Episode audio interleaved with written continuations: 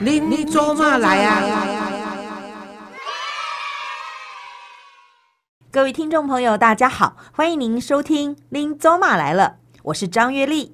今天呢，就是我月丽带黄月生老师来主持的是单亲儿童文教基金会志工心路历程的分享系列。人生呢，就有一个梦，生活呢，就是要。靠一颗心，心态不老，信念不消。不管多远、多久、多长的路，如果你的心是轻松的，路将会更顺当。今天呢，在我们的节目当中为您访问的这个志工心路历程的系列，哇，这位可以说是我们单亲儿童文教基金会的最知名，而且最资深，而且现在担任院长。就是我应该怎么介绍他？早期就是应该在我们的单亲儿童文教基金会，我们都称他为执行长，大家都认得他的王慧敏，慧敏院长你好，月丽姐好，各位听众朋友们大家好。因为现在你常常的时间大概都是在马尔甲之家，因为对现在最新的这个头衔是是马尔甲之家的院长。但是呢，在今天的这个系列回想当中，我们要请呃院长来回想当初你当执行长跟进入我们的基金会的那个时候的情形，好吗？呃，其实说来真的。时间很久了，二十几年了，真的。对啊，当初其实会来基金会，嗯呃，一开始是来当志工，志工，因为当初基金会每一个月都有一个月刊，是。然后呢，呃，我记得我来基金会的时候，那时候只有黄老师跟两个工作人员，嗯，然后所以都需要打字，打字。对，那那时候因为没有人帮忙。慈云是我以前的同事啊，是是，对，然后他就跟我说，哎，那我我可不可以来帮忙？以前的同事，哪里的同事？哎，我之前最早在一个那个佩斯基金会工作，也是一个基金会，对对，然后那时候他在那边认识他。那主要的工作那个时候在基金会，就是有关于音乐教育的部分。哦，对对，他是属于音乐这方面。对对对。后来他来黄老师这边担任老师的秘书，然后呃就提到说，哎，需要有人帮忙打字。那时候我就是骑摩托车上班，然后刚好办公室离基金会很近，大概不到五分钟。就到了中午的时候，我就到基金会来帮忙打字。你好好哦，而且那时候，而且那时候印象很深刻，就是。我非常的惊讶，就是基金会那时候，呃，黄老师还会自己下厨，中午大家可能一起煮面啊，或者是煮个米粉啊，大家一起吃饭，好像家庭就像就像好像回到中午回到家里面来跟大家。所以那时候一起想要吃午餐就洗啊，那么来，我是可以怕一起说吃午餐，怕一起午餐。对啊，所以我就想说，哎，你自己那时候本来自己就有一份固定的工作，你怎么会有这个心想要到基金会打字？当然是因为有。朋友介绍嘛，对，但是基金会这么多，你当初有认识黄老师吗？哎，其实一开始是不认识黄老师，也不认识黄老师，对，也不知道他是哪一号人物，真的不知道哎，就是真的就是帮忙打字。对，其实我自己也忘记了，但是那时候的主编他告诉我说，我就一边打字一边哭，有很多单亲家庭的故事。哦，然后我就我以为老师骂你了没有？还是还是午餐没吃饱？就是真的很感动，就是开始跟基金会跟老师结了这个缘，然后一段时间就就持续帮忙做这份工作。那时候是自己有一个工作啦。对，反而因为你你的这份感动，因为有这个午餐啊，不是，哎 就是因为跟老师觉得也还相处的也很好，也喜欢这个机会，所以你那时候真的就把自己的原来的这个公司的就是工作辞掉了。那时候就是刚好就是有个机会，就是说基金会要找执行长执行长职务这样子。那那时候我是真的是呃，初生之犊不畏虎，就原来想说来试试看。那个工作是跟基金会有关系的，原来前一个工作也没有。的比较没有跟社服比较没有关系，但可是你的原来在大学念的就是社服，哎，对我是念社，所以你终于不务正业，又回到了正途当中。对，是的，而且你最近在。在念研究所，研究所也是社会，就是社工，社会工作的研究所。你可以告诉大家，毕业多久了？又在开始念研究所，好棒！其实我真的已经毕业了快三十年了，然后这次也是一个机会，因为其实一直很想要再整理一下自己，然后在专业上再能够再进步，嗯所以呃去年开始就是去考试，然后就回到学校在念社工。哦，你 看，就刚好是希望能够在社工这方面，你已经有。二十几年的经历了，对不对？然后再加上你之前的工作，然后再回到学校，哦，我想这这份的这个学习的感觉又完全又不大一样了。对，就是呃很很复杂的心情去念书，但是很高兴就是可以一边读书，然后也很谢谢黄老师，嗯，给我这个机会，就是让我还在继续在基金会工作这样子。而且你你现在主要也要负责那个马尔甲之家院长的工作。要工作，然后你还要念你的研究所。对，我发现你研研究所的论文一定很好写，因为你的经历太丰富了，随便拿一篇出来、来叙述就可以啦，对对，对？就很想从实务工作里面来做一些整理，这样一。定很棒。所以真的就是那时候，因为慧敏从一个志工的打字员，然后就担任了基金会的执行长，所以那个时候就应该是二十几年前的，对，好快哦。对啊，时对不对间真的过得很快。你那时候没有想要再转行吗？有的时候老师一急起来，你都不想说，哎呀，哦，我要回家带孩子了，或者是我可能回家叫老公帮我养我了，我就不要再做了。有有有没有这个那个念头，就想说，哎呀，嗯我我我可能要离开一下下。二十四年呢、天哪！你直接可以有那个养老金，直接交基金会 退休金了，应该是？这样说，就是二十五年就有其实其实我觉得就是、呃，能够有机会进到基金会，嗯真的跟老师学了很多。这最重要。对，因为我自己其实我的原生家庭是一个很单纯的家庭，呃，来到基金会工作之后，我觉得不是只有工作上学习，嗯还有就是很多的呃人生的态度啊，做人处事的道理。我常讲我以前很笨啊、嗯对，啊所以很笨的笨笨的。自己，然后开始就是呃，慢慢的跟着老师这么多年来学习了很多东西。不是应该说，像我们都是从爸爸妈妈疼爱长大的，我们也不知道原来生活当中这些孩子或这些家庭会有这么多的疾苦，或是有这么多的不幸，对不对？对，嗯就是会觉得说，哎、能够坚持到这么久，我觉得除了我刚刚讲的跟着老师学习了很多之外，我会觉得就是这份工作是非常有意义的工作。好，那我们先从执行长开始谈了。慧敏执行长从这个义工完了之后，就直接接这份执行长工作的时候，你通常都是面对哪些人，或者是那个时候我们的基金会是主要服务的是哪一些朋友、哪些家人？我刚进基金会的时候，其实那时候只有两个工作人员，嗯。然后我开始进来之后，就跟着黄老师，我们就开始呃做很多的，就是有关单亲家庭的一些服务的规划。嗯，那其中里面呢，也有包括承办社会局的一些方案啊，单亲家庭的一些服务的方案。是。包括就是社会局有一个公办民营的中心，就是松德妇女服务中心，我们那时候承办了十五年，那这个都是呃第一线，就是服务所有的弱势的单亲家庭。那那个时候是跟呃社会局一起来合作，就是等于说社会局接到案子，然后就由这个基金会去辅导嘛，或者是去就去介入嘛？呃，应该是这样说，就是社会局它就是提供一个场地给我们，然后哦给我们部分的预算。是这些个案的来源其实就是社会局会转介，就转然后学校啦、警察局啦，是或者是邻里长啊，或者是呃自己来求助的，其实都有。对，那所以您跟老师就是代办的专业人员，然后他们有碰到什么样问题的时候，你你给他辅导，或是再转接到哪一个单位去？应该是就是说，我们有社工人员，哦然后社工人员就会做一对一的服务。那比如说他们有经济上的困难，我们就是协助他申请补助。哦然后就看是政府的一些福利补助，或者是一些民间机构的补助。嗯然后如果他需要找工作啊，就协助他连接一些就业的资源。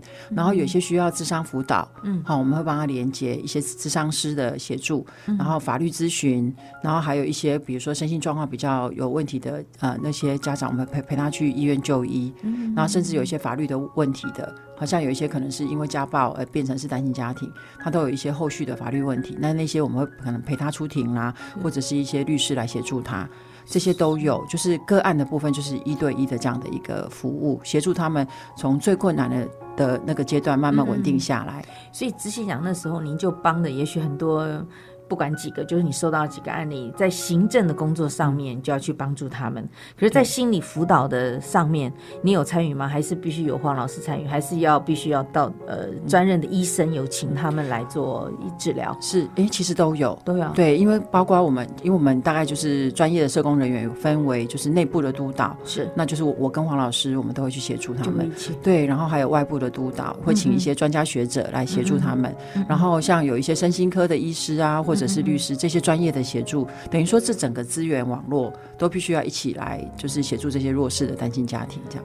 那老师的部分当然就是更辛苦啦，因为老师除了我们自己接的这些个案以外，是其实还有一些比较特殊的个案，嗯他常常都要半夜就是去做一些智商辅导。哦。对，所以他比我们更辛苦。老师有时候真的是手机要开到半夜，他也愿意去，是因为有一些比较特殊的案件，不是我们这一些就是一般的社工员能够够处理的，他可能必须要是资深或者是比较有经验的，像老师这样的一个的专业辅导的介入，才能够协助他们这样子。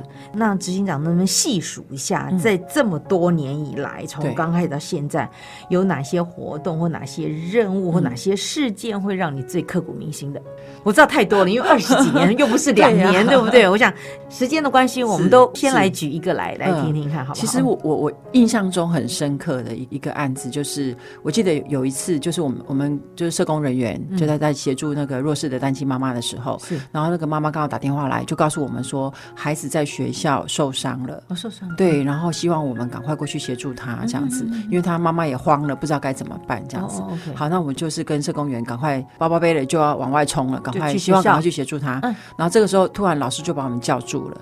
嗯。然后那时候我们也是想说，哎、我们要赶快出门嘛。对啊。可是老师叫住我们，老师就做了一件事情，我真的是一辈子都忘不掉。嗯。老师就从他的口袋里，就是他的皮包里面拿出几千块，嗯。然后发红包袋里面，嗯。然后要我们拿过去的时候，跟那个妈妈说，嗯。就是他现在发生事情，一一定很需要钱，嗯所以就是请他收下来，就是老师的这份心意。嗯嗯对这件事情是我非常难忘的一件事情，就是在我们当然在专业助人的工作里面，会觉得哎、我们赶快过去解决事情，对，该送医送医，还是要该包扎该包扎的，或者是该安慰就安慰，对不对？是，但是老师他就是真的，我觉得就像我刚来基金会我就觉得这就是一个温暖的家。很实质的就马上知道，是，哎原来就认得的这位单亲妈妈嘛，就知道这位单亲妈妈，原来就认得，就是我们的服务的单亲妈妈。哦，所以老师知道她的状况，，对，知道她的经济状况所以就。马上就切入她的这些东对，西所以我嗯觉得就是我们一般社工可能都会在工作，嗯就是协助他们解决问题。嗯可是我觉得老师是真的是有打从心底的那个关怀。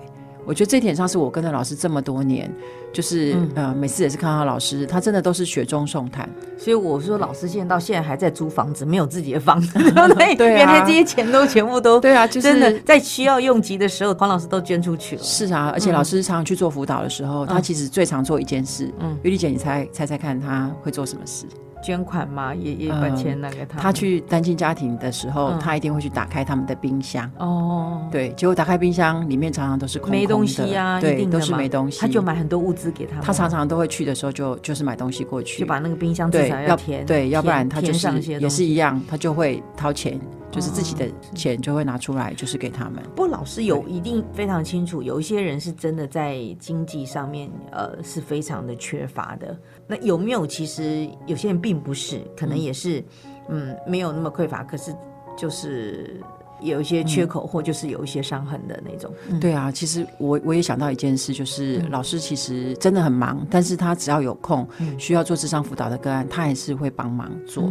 那印象中有一次的一个智商的个案过来，嗯。他的经济状况没有不好，他是心理受伤了，他遇到困难，嗯然后他过来的时候就是跟老师做智商。我还记得第一次来的时候，他他要离开之前，他就跟我讲说，他去了台大医院智商了十几次，好像我印象中十七次吧。嗯嗯，我去台大智商了十七次次都没效，嗯我来找黄老师一次就 OK 了。然后就是非常的语重心长地告诉我说，真的老师帮了他非常多忙。那所以我觉得像这些，他可能不是经济上的困难，嗯他真的是内心遇到了一些障碍或者是困难。那老师其实都是帮他们解惑的那个人。对呀、对你看你跟老师在旁边，也许听了很多案例哈。我觉得老师厉害的地方就是他有时候就会马上一语道破，或直接切入你的需求的重点。是有时候你去智商，可能绕来绕去，绕了半天，你都快睡着了，或者是你听医生讲你也快睡，可是好像真的都烧不到养处的那种感觉哈。对，我觉得嗯就是问很多问题，然后个案就会一直讲问题。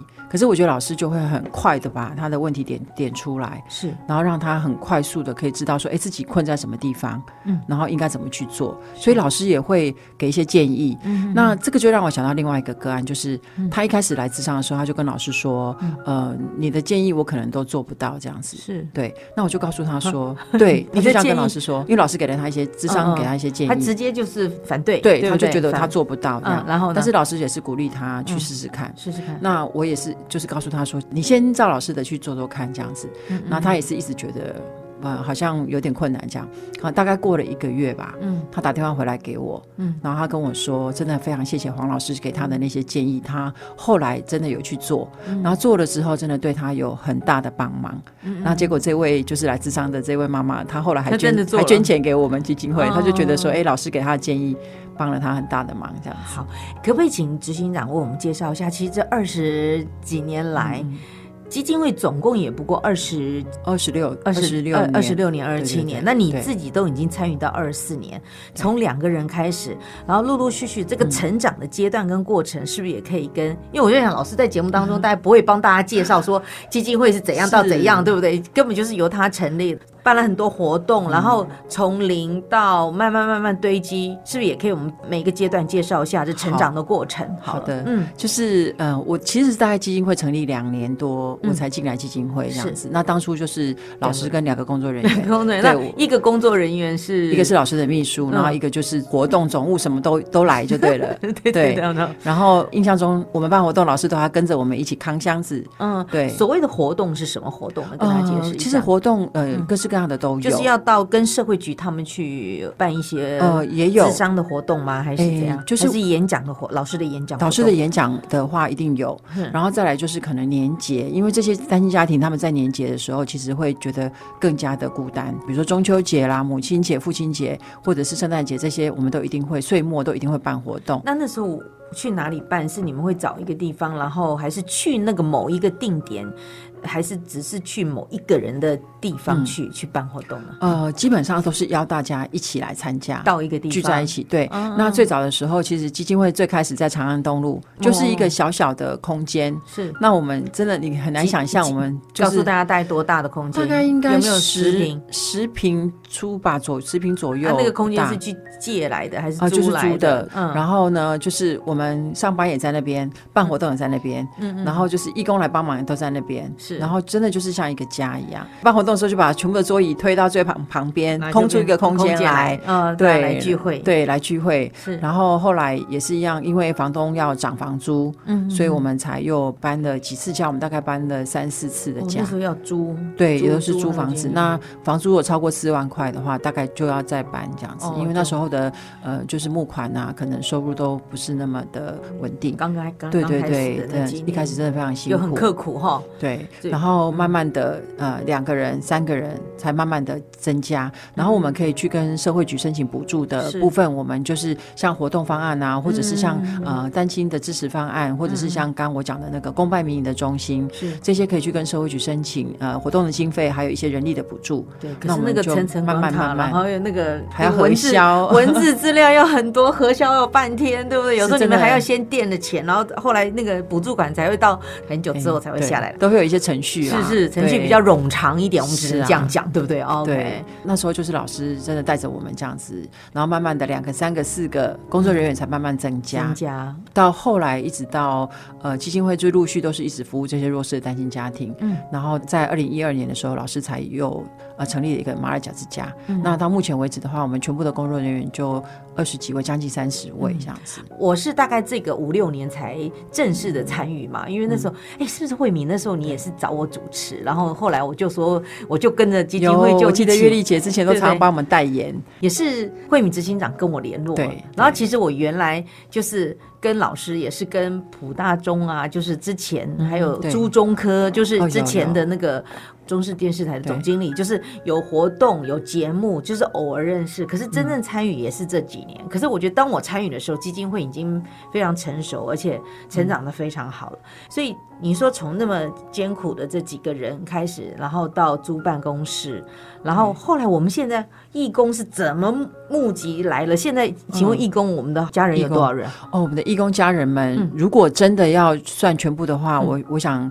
呃，将近一百位的志工 一定有，是是是对。但是因为有些人嗯可能有工作，对就是有呃有活动的时候才会来帮忙，嗯对对对。但是固定平时每个月的活动的话，大概都会有三四十位来参加，对，就是在基金会办活对动哈。对对。你们那个时候是像比如说像木工的召集啊这些的话，是也是有由您那时候执行长的时候在做个规划呃，其实我我来基金会的时候，那时候就有一些志工的班底，就是已经有开始差不多跟着老师，候大概对应该十来个而已吧。我在哎，想，对，那时候比较少，嗯。然后甚至有一些是在老师还没有开始筹办基金会的时候就开始跟着老师。嗯，对，然后基金会开始之后办活动，然后呃对外就是开始招募志工，越来越多的对越来越多，然后甚至志工跟我一样资深的，甚至比我资深的都还要有，也是有嘛，对对？对？因为真的他们就是看时间的关系。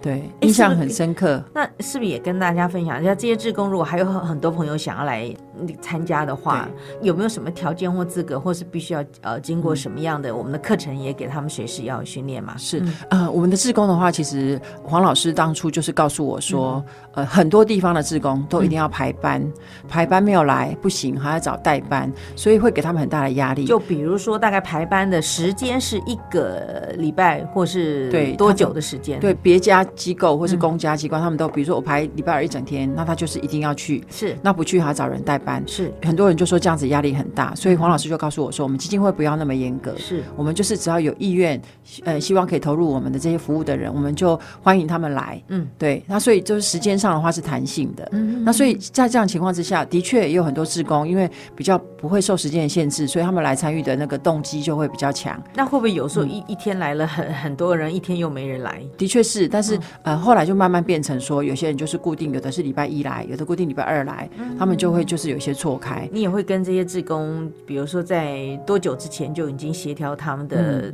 到基金会的时间对，大家先来就会先安排好，做协调。然后呃，他们来的时候也会先安排好有哪些工作会请他们，请他们来协助这样子那。新新到的志工，他们必须要有什么课程吗？或者是他们要做些什么事情？呃，基本上呃比如说你那时候要打字，那现在大概也不需要 打字了，要会电脑还是要怎么？或者是他们必须有一些什么专业的课程吗？呃，我们是比较没有办那个专业的志工训练课程啊，因为呃，志愿服务法是有一套的课程。是。那我们的话是针对，就是让他知道说我们基金会的呃历史，我们大概是做了哪些工作，嗯然后让他知道说，哎、我们现在需要哪些服务，这样子，让他对我们的基金会的状况有一些了解。那其余的话就是等于说，呃，我们有哪些方案或活动的时候，然后就个别的专案再告诉他们要做哪些工作，这样子。嗯那现在就是呃赖很方便，所以大家就是坐在群组上面。就可以直接做很多的沟通跟登记这样子。基金会那时候最大的活动是什么时候？做了多少人？是什么活动？记不记得在你当执行长的时候？呃，其实最早期的嗯最大的活动应该是单亲回娘家，嗯，就是在每一年的岁末的时候，就是大概圣诞节岁末的时候。娘家要回到哪里？就是一个场早期基金会还可以容纳得下，可是后来真的没办法。嗯嗯呃，有一年还办了千人回娘家，千人回娘对家，那你，们千人回娘家，办在哪里？我们办在北投运动中心。哇，板豆。呃，那时候也不是板凳，就是因为场地限制，嗯所以是大家来参加。那我们是用餐盒的方式啊，餐盒的方对，式是那一次是用餐盒的方式。那是下午吗？还是晚上？是晚上的时间，是晚上是晚上的时间。哦那在之前的话，都是用餐会的方式，就是自助餐的方式。哦，自助餐然后对，那我们也会舞台上会有演出，哦然后也会有一些颁奖。那像我们的奖学金，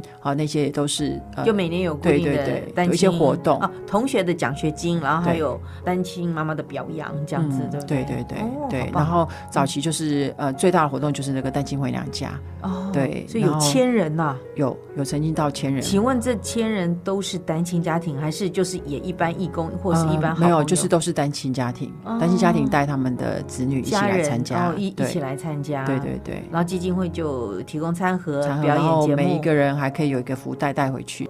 所以后来就是，其实我们人数渐渐多了，所以你跟着基金会搬了几个家，数得出来吗？呃从长从安长安东东路。路到康定路，然后再到南京西路，南京西路也有，对，然后哦再到中华路。哦中华路，对然后录音的这个地对，方吗然后这边，然后后来就是这边，然后再拆开两个地点，是。然后就是在呃火火车站对面有个信阳街，哦信阳街然后前年才搬到那个板桥，我们的总部是终于有一个安定的安定稳。定下来嗯。这样子。可是这边中华路，我们现在这个录音室也是啊，这边也是租的，租下来的这边也是嘛，对不对对，在这边已经十几年了。所以在中华路这个地在中华路这边录音的这个现场已经十几年了，对，然后一切都算蛮顺利稳定的。对，太好了。那所以其实这二十四年来，其实，在黄老师旁边，我想无时无刻都是有不同的学习，然后又有不同的经历哦。嗯，执行长心目当中的黄老师是什么样的一个人？我心目中的老师，我先讲别人心目中的老师。其实我觉得，你说从先先嗯冷眼旁观，呃别人对于黄老师的感觉对，，其实其实，在单亲家庭来讲，嗯真的就是老师，就是大家都叫他单亲之母，就是单亲妈妈的守护者。嗯我觉得是这样。守护者，对，对，因为我这么多年来跟着老师，我就是一直看着他在守护着这些单亲家庭。嗯因为老师曾经跟我说过一句话，他说：“大爱爱台湾，小爱就是爱这些单亲弱势，这样子。对他就是为他们付出这样。是，然后其实还有另外一个，我最常听到其他人讲的，就是老师就是像妈祖伯一样，嗯对，就是也是一样，就是在关怀照顾这些人这样子。保佑大家真的是平安，能够顺遂哦。对对，那对我自己来讲，其实我常常在讲，就是老师跟我们有三种关系。嗯，第一种关系就是当然是老板跟员工，是对。那老师在工作上，他对我们是不会放松的，对我们的要求，因为他常讲我们的这些钱都是大家就是募募来捐款，来对对，所以我们一定要把工作做好，然后那才能够让这些每一分钱都用到值得该用的地方。对，然后就跟着老师在工作上有很多的学这是习。一定是非常严格的，相信我们都知道。对嗯，老板跟员工。那第二个就是老师跟学生，是，对，就是跟着老师学习很多，非常的多，这太宝贵了。对，所以呃，老师是一个非常棒的老师。那我、嗯我是一个很 就是比较笨，但是很努力学习努力的学生。努力的学生。对对对，嗯然后另外一个关系就是像母女一样，嗯，嗯，对，老师就像妈妈一样，真的照顾我们基金会所有的人，尤其是我跟着老师这么多年，我觉得老师就像我的就是再生父母一样。嗯，对，很多的东西都是来到基金会之后，就是才开始学习，然后甚至打开自己的眼界，嗯然后呃，就是不管在个人或者是整个呃基金会或者是整个社会嗯的关怀等等这些，让我真的有了很很不一样的学习。这个是呃，在我心目中，我觉得当然老师是我最感恩的人，觉得这是一个让我很珍惜，也觉得很感恩的机会，可以来到基金会跟着老师。每个人都说基金会就是第二个家，对不对？对那那尤其你会觉得说慧敏跟着老师之后，你的个性有跟着改变。比如说你那时候可能学校毕业，然后那时候刚结婚，现在慧敏的小孩都多大了？一个大三，一个大一。他们学什么呢？有没有？啊，他们两个都念资讯工程，资讯工程？OK，然后你也有个幸福美满的家，是。那会不会因为进入基金会看到这么多的人事故，然后你会更珍惜你的家庭的感觉，或是对你的人生会不会有一个什么的启发，或是有有一个改变吗？呃，我觉得二十年前我刚来基金会的时候，到现在、嗯认识我的人应该会觉得我就是脱胎换骨，真的吗？对。我觉得你以前一定不会说话，然后就很安静的一个乖乖呃学生，就是以前就是真的只懂得做事，哦，对，对，就做事情很努力，想要把事情做好。嗯。可是做事情之外，其实还有很多是人，人是做人。活的，嗯。然后还有就是要有温度，对对应对还有很多对的不同的尤其做社工一定要有那个温度。是是，否则你这样冷冷的，或者是你的语气如果态度不对的话，那嗯那个人一定就散开。以前老师常跟我说，我都是据点王。就问你什么？对啊，好啊，是 哦哦，好是没了。。现在后来就是老师跟我讲一句话，他说人生就是要叮叮当当。啊，叮叮才会丰富，是对。然后我就真的是这二十几年来，我自己都觉得我自己有很大的改变。然后认识我的人，从呃像很多很久的职工，他们也都看出来，就是哎、这段期间我其实真的改变了很多，对啊在这边做了很多的学习。对，因为在老师面前或是在老师旁边学习这么多，嗯然后现在你看这个执行长不但能够独当一面，然后又派任为马尔甲之家的院长。当然，我想你这一路那么辛苦，也看到老师带了这么多孩子，其实老师真的也很很很谢谢你能够。为基金会嗯留下来，然其后到另外一个领域上面。嗯其实最辛苦的真的还是老师啦，对，因为没有老师，我我常讲老师是我们的灵魂，真的，对，是我们的灯塔跟方向，真的的。我要最后要跟老师说一句什么话吗？诶真的千言万语，嗯。对啊，所以还是真的要最感谢老师，嗯。然后请老师一定要就是照顾自己的健康，然后老师你要假霸一 这样子，我们可以继续跟随着老师，是，对，那我们也欢迎更多基金会的好朋友、家人、义工，然后一起跟着老师，大家一起来成长学习。对不对？也继续跟着老师。对，也欢迎更多的好朋友一起来加入我们这个大家庭里面。是啊，需要大家一起来帮老师，我们一起来支持老师。对，好，那我们先留下一个这个伏笔。今天呢，我们的慧敏，我们的单亲儿童文教基金会的前执行长，但是呢，他现在已经担任我们的马尔甲之家的院长了。在下一次节目当中，我们还要请慧敏来到节目来当中来介绍一下我们的马尔甲之家，好吗？好的，嗯，好，今天节目当中也谢谢谢谢慧敏，谢谢大家呀，真的很棒哈。嗯，在我们的人生当中，其实我们常常在寻找两样东西，一个是价值感，一个是归属感。那我想，这个价值感来自你这个长期的工作之后或学习之后的肯定，归属感呢，就来自于在这个环境当中你能够被爱、被接受，有付出、有热爱、有期待、有收获。我想今天在我们的节目当中，慧敏真的也在这个人生的过程当中寻找到她的。价值感跟他的归属感，也再一次谢谢，谢谢你，谢谢，谢谢丽姐，谢谢。